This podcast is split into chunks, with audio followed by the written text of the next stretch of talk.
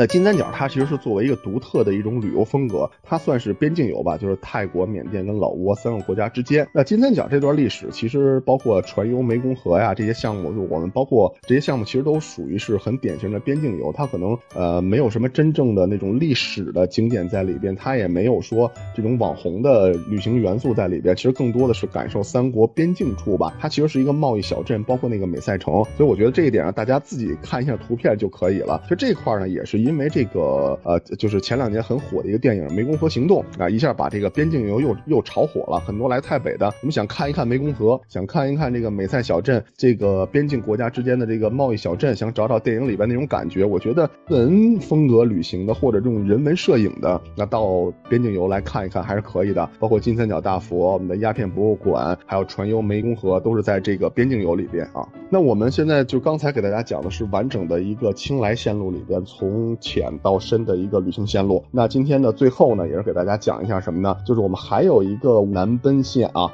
就是我们的这个南奔府。那其实南奔的话呢，它是一个深度线路，就我们经常开玩笑，朋友说叫做一路向南奔，它确实也是位于这个清迈的这个南部的一个方向啊。那南奔府它其实对于北京和上海，或者说北上广深这种大城市，其实它叫府。泰国的行政单位府呢，就代表跟咱们省的，但其实它的距离，尤其是北京，我在北京嘛，我就简单打一个比方，它也就充其量也就是北京到颐和，就是从市中心到颐和园，它总共的车程也就是一个来小时，但是在行政规划上面，它确实是两个是泰国的两个省啊，呃，南奔的话，由于它离这个整个的这个清迈的地方的交通比较近，所以说南奔这一块，如果大家想去深度探寻一下的呢，我建议大家可以去一下，因为南奔府相对也是属于那种原生态的，因为南奔这一块其实它也是这个泰北的文化历史上面一个独立政权，就是兰那王朝的前一个王朝叫做女王国，这其实是它的一个文化发源地，那也是由于它整体的这种嗯，它的历史建筑可能现今保留下来。的不多，那只有一个这个。哈里奔猜寺现在把它这个保留下来，所以说这个地方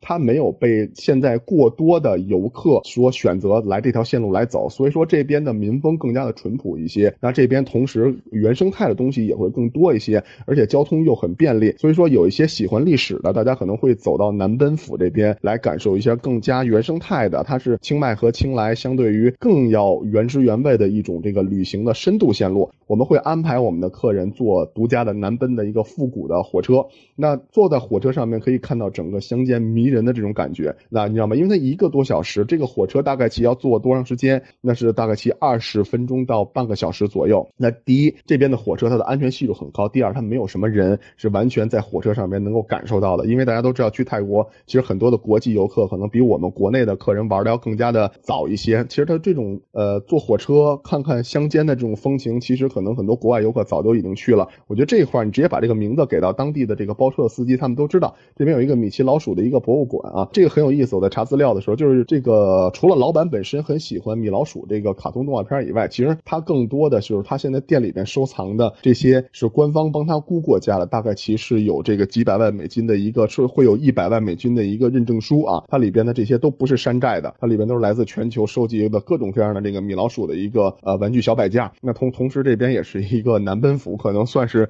唯一的一个网红咖啡。听吧，啊，所以说，呃，南奔除了可以探寻我们的这个历史以外，那如果说对这个米奇老鼠感兴趣的话，哎，我们可以到这边来感受一下。就你不要看南奔离整个清迈才一个小时的车程，但是这个米奇老鼠博物馆的这个这个店主他。的居民来讲，就米奇老鼠对于泰国南奔的人民来讲，现在还是一个谜。这句话我们所反映出来是什么？相对于南奔还是更加的原生态和落后一些。虽然它离清迈很近，所以说它就是比较有意思。泰国这种旅游国家，大的旅行线路，你发现经济就会发达的很高，那就会发达的很好。那同时一些比较小众的，真的就是那种原生态的感觉，在这边是能够，就是在这边是能够找得到的啊。所以说南奔这块我会推荐，如果来啊坐一坐南奔的小火车，如果说是这个。自由行的客人的话，如果说你是包车来，没有坐那个小火车，那在这个路上的时候，可以来感受一下泰国唯一的一个米奇老鼠的博物馆。还有一个就是我们的这个拜县。那拜县可能这个很多小伙伴儿其实呃自由行的客人问的都会很多，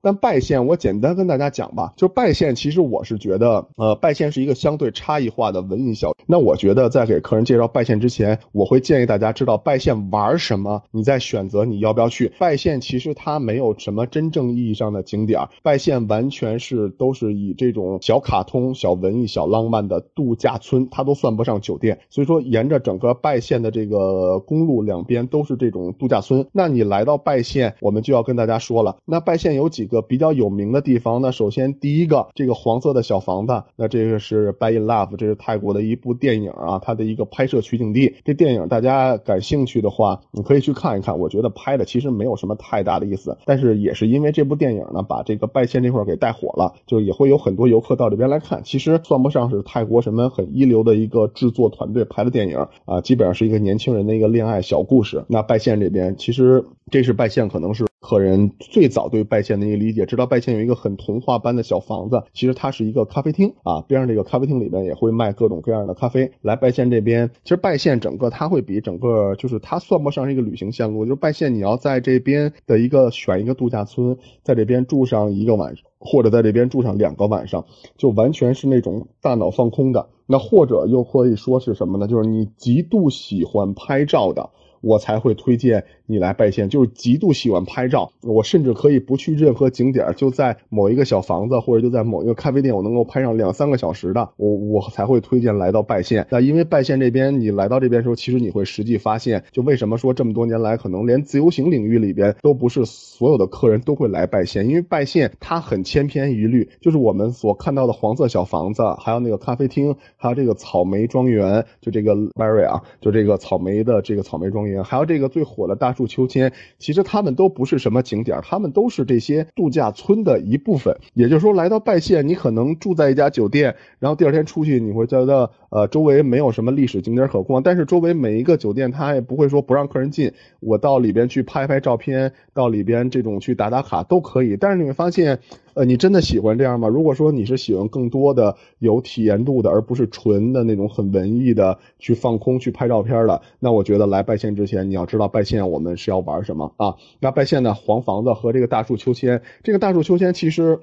可能很多人开始都认为它是一个景点儿，包括还要不要收门票，其实都不是。大树秋千是马里度假村的一个它内部的一个景点儿，只是泰国人性格比较随和，就是很随意。你不是住在我酒店的，你愿意过来拍拍照，泰国人他们也不会说什么的。但是呃，也是知名度越来越高吧。就是你要不就选择住在马里的这个度假村，因为它呃，如果你不是住在这儿，白天其实其他酒店的客人过来拍照是要排队的。那如果你住在这家酒店，基本上晚上的话，就夕阳最好的那一阵的时候，可能大部分的这种单日游的客人就都走了啊。然后的话，这时候住在本酒店的客人，这时候去拍照，可能相对没有那么多人。所以说，拜县它都是以这种小的度假村。为这个基准点，那首先在里边去纯放空一天，然后到里边去拍拍照。那包括这个粉色小屋、什么黄色小屋、粉色小屋，这些都是度假村的餐厅和专门为游客所设立的一个打卡点。所以说，来到拜县，其实我觉得它不用讲太多。就拜县，可能目前网上的攻略最多的是这几个地方，但其实还有很多的度假村，但它风格都千篇一律，全是这种拍照去打卡的。所以说，呃，来不来拜县旅游，我觉得自己要对自己的旅行有一个认知。那这次的话呢，就简单的给大家先讲这么多，也是非常感谢我们所有的小伙伴能拿出这么宝贵的时间听我给大家分享。那也是感谢我们携程听见旅行的小伙伴。希望等我们的疫情过了之后，那我们真的到台北去感受一下台北的旅行线路。好，感谢。